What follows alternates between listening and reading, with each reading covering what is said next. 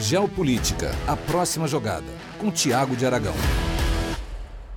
Olá a todos, sejam bem-vindos a mais um episódio do Geopolítica, próxima jogada. E no episódio de hoje vamos falar sobre um assunto muito interessante, que é a estratégia chinesa no Oriente Médio, como que isso afeta não só a China, mas os países da região e também os Estados Unidos.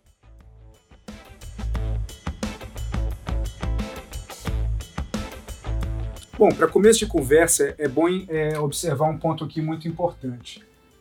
A China, quando ela começa com a Rota da Seda, né, que são as parcerias que ela vai firmando com vários países para ter um, uma preferência comercial, para fazer um investimento de infraestrutura e para poder ter uma atuação cada vez mais forte nesses países, eles fazem isso em vários lugares do mundo. Mas também tem um caminho, uma rota muito interessante. Nos últimos anos, a China ela conseguiu desenvolver uma aproximação muito grande com o Paquistão, com o Afeganistão, com o Irã, com o Iraque, com a Arábia Saudita, com todos os países do Golfo, menos Bahrein, com a Jordânia, com Israel, entre outros. Ou seja, aqui mostra claramente a saída da China até o Mediterrâneo que oferece a eles uma rota muito interessante, não só estratégica, mas também para os seus produtos. Porque a partir do momento que eles conseguem ter parcerias estratégicas para utilizar portos nessa área do mundo, eles ganham o Mediterrâneo. Então, a rota da seda nessa direção, ela acabou ganhando é, paulatinamente um país após o outro, após o outro, conseguindo tornar inimigos em aliados conjuntos da China. E isso é um movimento estratégico muito importante. Bom, após a guerra do Iraque, na verdade, antes da guerra do Iraque, se imaginava na estratégia americana de que a reconstrução do Iraque sem Saddam Hussein seria financiado pelo próprio petróleo iraquiano. Isso acabou não acontecendo. Por quê? Porque aí você teve vários grupos contrários, facções diferentes, é, correntes diferentes é, do Islã, ao mesmo tempo com uma influência grande do Irã em algumas áreas do país, da Arábia Saudita também, e o Iraque é, é se tornou aquela bagunça que todos nós vimos. O que aconteceu é a reconstrução do Iraque nos últimos dois, três anos, ela é basicamente por conta da China. O Iraque se tornou o segundo maior fornecedor de petróleo para a China atrás apenas da Rússia. No último ano sozinho, esse incremento na exportação de petróleo iraquiano para a China foi de 30%. Ao mesmo tempo, é, o principal parceiro comercial do Iraque é a China, à medida que muitos produtos chineses vão entrando e toda a reconstrução da infraestrutura iraquiana está sendo cada vez mais a cargo da China, com as parcerias que ela vem firmando dentro do país, para poder refazer linhas elétricas, rodovias, ferrovias, etc, etc. Então, o impacto da guerra do Iraque no próprio Iraque ele acabou é, sendo de, de benefício direto, por um lado, indireto por outro, para a China, que viu ali uma oportunidade muito grande de reconstrução, de investimento, mas também de acesso a petróleo. Bom, além do Iraque, a China desenvolveu uma parceria estratégica com Catar, com Emirados Árabes, com Kuwait, com Oman, com a Arábia Saudita, com vários países do Golfo. Isso também é, visa não só o acesso a commodities, ao petróleo que sai aqui pelo Estreito de Hormuz até a China, mas também o um mercado consumidor para os seus produtos. O interessante é que a, a estratégia chinesa conseguiu dentro do mesmo pacote, é, desenvolver uma aliança muito estratégica com a Arábia Saudita e outra aliança muito estratégica com o Irã. No caso do Irã, por exemplo, 400 bilhões de dólares já foram investidos e o pagamento do Irã, isso que eu falei nos programas atrás, é feito por, é, por meio de petróleo. Então, essas parcerias que estão sendo firmadas, elas têm um leque de opções, é, um leque de, de focos diferentes, mas ao mesmo tempo elas têm todas um objetivo em conjunto, que é o fornecimento de commodity ou de mercado para os chineses. No caso da Arábia Saudita, apesar da Arábia Saudita também exportar bastante petróleo para a China, o ponto mais interessante dessa parceria é o acordo nuclear que eles fizeram, onde a China está ajudando a desenvolver a indústria de mineração de urânio para que a Arábia Saudita diversifique um pouco o seu portfólio de produção e passe a depender menos é, do petróleo. Bom, com o aumento da presença chinesa nessa região, aquela base que eu já comentei nos programas, no, no programa é, Geopolítica dos Mares do Oceano Índico, a base chinesa militar de Djibouti, que fica no cantinho da África, ela serve não só para monitoramento e ações estratégicas na África, no Índico, mas também no Golfo Pérsico e nos países do Golfo. Então, a partir daqui, as a, estratégias chinesas, a, o monitoramento, algumas ações é, do governo, das forças de inteligência, elas visam não só essa região do Oriente Médio, mas também para dentro da África e para dentro do Oceano Índico. Não é à toa que Djibouti se tornou tão estratégico, como eu comentei naquele programa, que você tem bases japonesas aqui, americanas aqui, e faz com que esse país seja o epicentro da formulação estratégica nessa área do mundo. Agora, não é só o Golfo Pérsico e esse, essa região do Oriente Médio que a China está ampliando sistematicamente o seu posicionamento. Aqui tem uma região, uma, uma situação muito curiosa, que é o que a, a China conseguiu desenvolver de parceria com Israel, levando em consideração que a China é uma forte defensora da independência e da autonomia palestina. Então, isso faz com que o acesso ao governo israelense, ao mercado israelense, não só isso, a pontos estratégicos do país, se deu por conta da troca de determinados itens e determinados conhecimentos. A parceria tecnológica entre Israel e China é muito forte e muito interessante.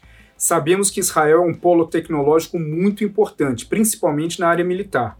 Ao mesmo tempo, a China vem se desenvolvendo cada vez mais como um dos principais polos tecnológicos do mundo, a baixo custo, por conta da distribuição das produções entre várias empresas no país, já que não existe o conceito de propriedade intelectual dentro da China.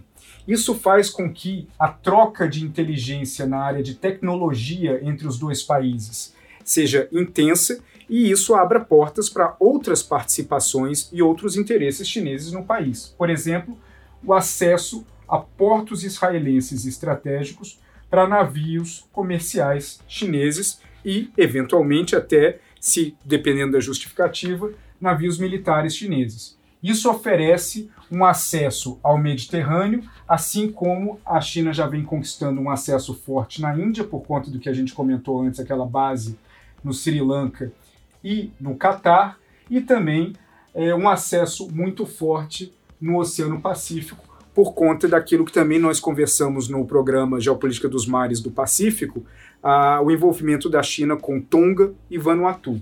Então, aos poucos, a marinha chinesa ela vai conseguindo se expandir por meio das parcerias específicas, seja de petróleo, seja de infraestrutura, seja de tecnologia, do que for que eles vão firmando um a um em cada um desses países. Agora, um dos movimentos mais interessantes que, que foi um resultado do que a China vem construindo na região foi o fato de que alguns países, Arábia Saudita, Kuwait, Egito, entre outros, eles é, mandaram uma carta para a ONU defendendo a atuação chinesa contra extremistas na província de Xinjiang, ou seja, extremistas como a China os classifica e como esses países classificaram nas cartas.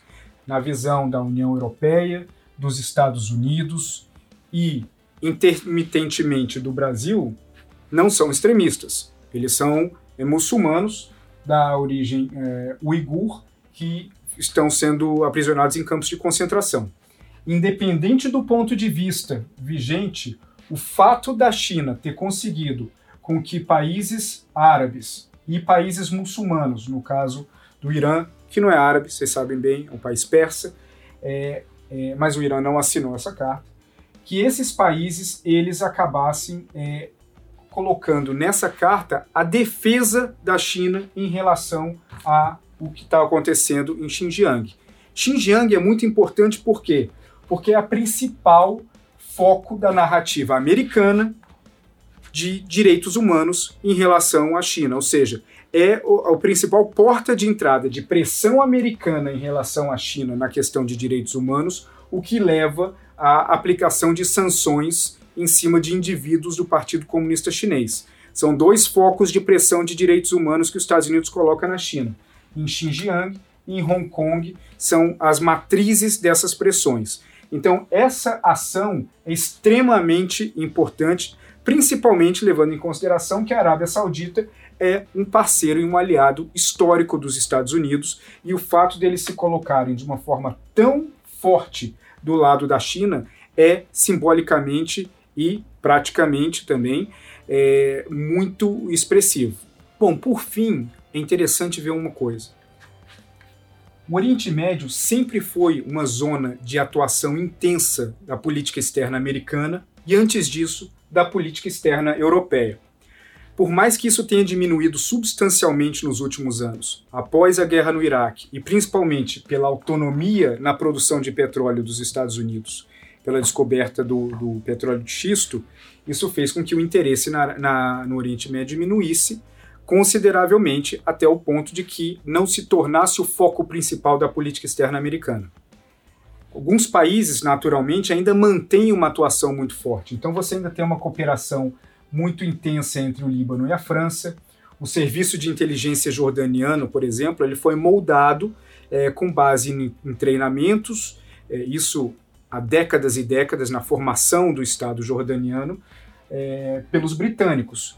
Tanto que hoje o serviço de inteligência jordaniano é considerado o mais sofisticado da região depois de Israel, por conta do modelo no qual eles pegaram emprestados do Reino Unido. No entanto, com essa presença e interesse desses países cada vez menor no Oriente Médio, isso criou um vácuo. E na política externa não existe vácuo. Então, esse vácuo foi ocupado e vem sendo ocupado para a China, fazendo com que a mudança da política externa americana, que começou a sair do Oriente Médio e ir para a Ásia, a fim de firmar parcerias nessa área do mundo para contenção chinesa, como por exemplo Índia, eh, entre outros países, fortalecimento da relação com Coreia do Sul, etc., fez com que agora o governo americano ele perceba que ele vai ter que dividir um pouco suas atenções e voltar a olhar para o Oriente Médio com uma atenção maior, justamente para que essa região não se torne uma região onde o controle e a influência chinesa em relação a históricos aliados e, e históricos problemas na região se torne algo é, onde a China é, é, é a dona do, do, tema, é a dona da situação, é a potência principal no qual esses países olham quando existe algum problema. Então, os Estados Unidos tá, estão também dando meia volta, dividindo novamente a atenção entre Oriente Médio e é, Ásia para poder conter isso. Importante também lembrar que Oriente Médio, Oceano Índico, obviamente aqui nós já sabemos, Mar do Sul da China, etc. África, principalmente a África subsaariana e a América Latina são hoje os campos de batalha, os campos de confronto, os campos de tensão entre Estados Unidos e China, onde é, não existe violência, não existe nada disso, mas o que existe é uma disputa pela atenção, pelo interesse dos países, para que esses países que muitas vezes é, é, que, que, durante muitos anos se mantêm pobres por ineficiência, etc., por mil razões, é, eles, e, e, ao mesmo tempo são ricos em recursos naturais, eles passam a observar a China como o modelo a ser seguido. Isso, para um país que sempre teve a narrativa da defesa democrática e do fortalecimento da democracia e da democratização dos países, é a pior coisa que poderia ter, ao mesmo tempo também que o fato da, da, do poder dos Estados Unidos e sua posição como superpotência também torna incômodo que a sua influência em determinados países não seja mais como era antes e que isso aos poucos sejam suplantados pela China. Isso faz com que os dois países se observem como uma ameaça. E o Oriente Médio não deixa de ser parte disso. Bom, Tenho lido muito nos comentários é, pedidos de sugestão de livros, etc., que, que as pessoas possam se informar um pouco mais. Eu vou recomendar um livro hoje. É, acho que todos, para entender um pouco mais a China, deveriam ler a biografia do Deng Xiaoping. Essa biografia é muito interessante, não precisa ser essa, pode ser outra. Eu vou aqui até mostrar novamente para que vocês consigam ver. Agora, por que, que é interessante? Ninguém precisa gostar do Deng, do Deng Xiaoping, é, as pessoas podem gostar, podem odiar, podem concordar, podem discordar, mas é interessante ver qual foi o papel dele na transição da China de um país agrário para um país industrial e como no fim dos anos 70, começo dos anos 80, ele passou a estimular o desenvolvimento é, industrial das cidades litorâneas chinesas. Por que, que isso é importante? Porque foi a partir daí e a partir da mentalidade dele que pensou que a China deve se integrar no mundo por meio da sua produção e por meio do comércio e não por meio da ideologia, como fez a União Soviética, que assim a aceitação de outros países para com o governo chinês vai ser maior. Então, grande parte do que é feito hoje na China em relação ao mundo, nas relações comerciais, nas relações financeiras, nas relações diplomáticas, elas foram desenvolvidas dentro da mentalidade de Deng Xiaoping. Antes dele, Mao Tse Tung tinha uma mentalidade ainda muito fechada, muito interna, para garantir o controle do, do, do partido a qualquer custo, o controle contra forças que poderiam se colocar contra o governo, contra o partido, e é, grupos que poderiam gerar alguma insurgência interna. Então, a transição de Mao Tse Tung para Deng Xiaoping foi a transição da política doméstica para a política externa chinesa que nós vemos hoje, e ali foi o nascedouro de tudo isso. Então, essa é a minha recomendação de hoje, porque entendendo um pouco a cabeça do Deng Xiaoping, é possível compreender um pouco por que, que a China age da forma que ela age no mundo hoje. Um abraço a todos, muito obrigado pela audiência. Não se esqueçam de se inscrever no canal, de recomendar o canal, de sugerir algum novo tema. Inclusive, o tema de hoje foi uma sugestão de um dos uh, do, que eu li num dos comentários. Agradeço muito e nos vemos na próxima. Um abraço a todos. Se cuidem. Esse podcast é uma produção Flux.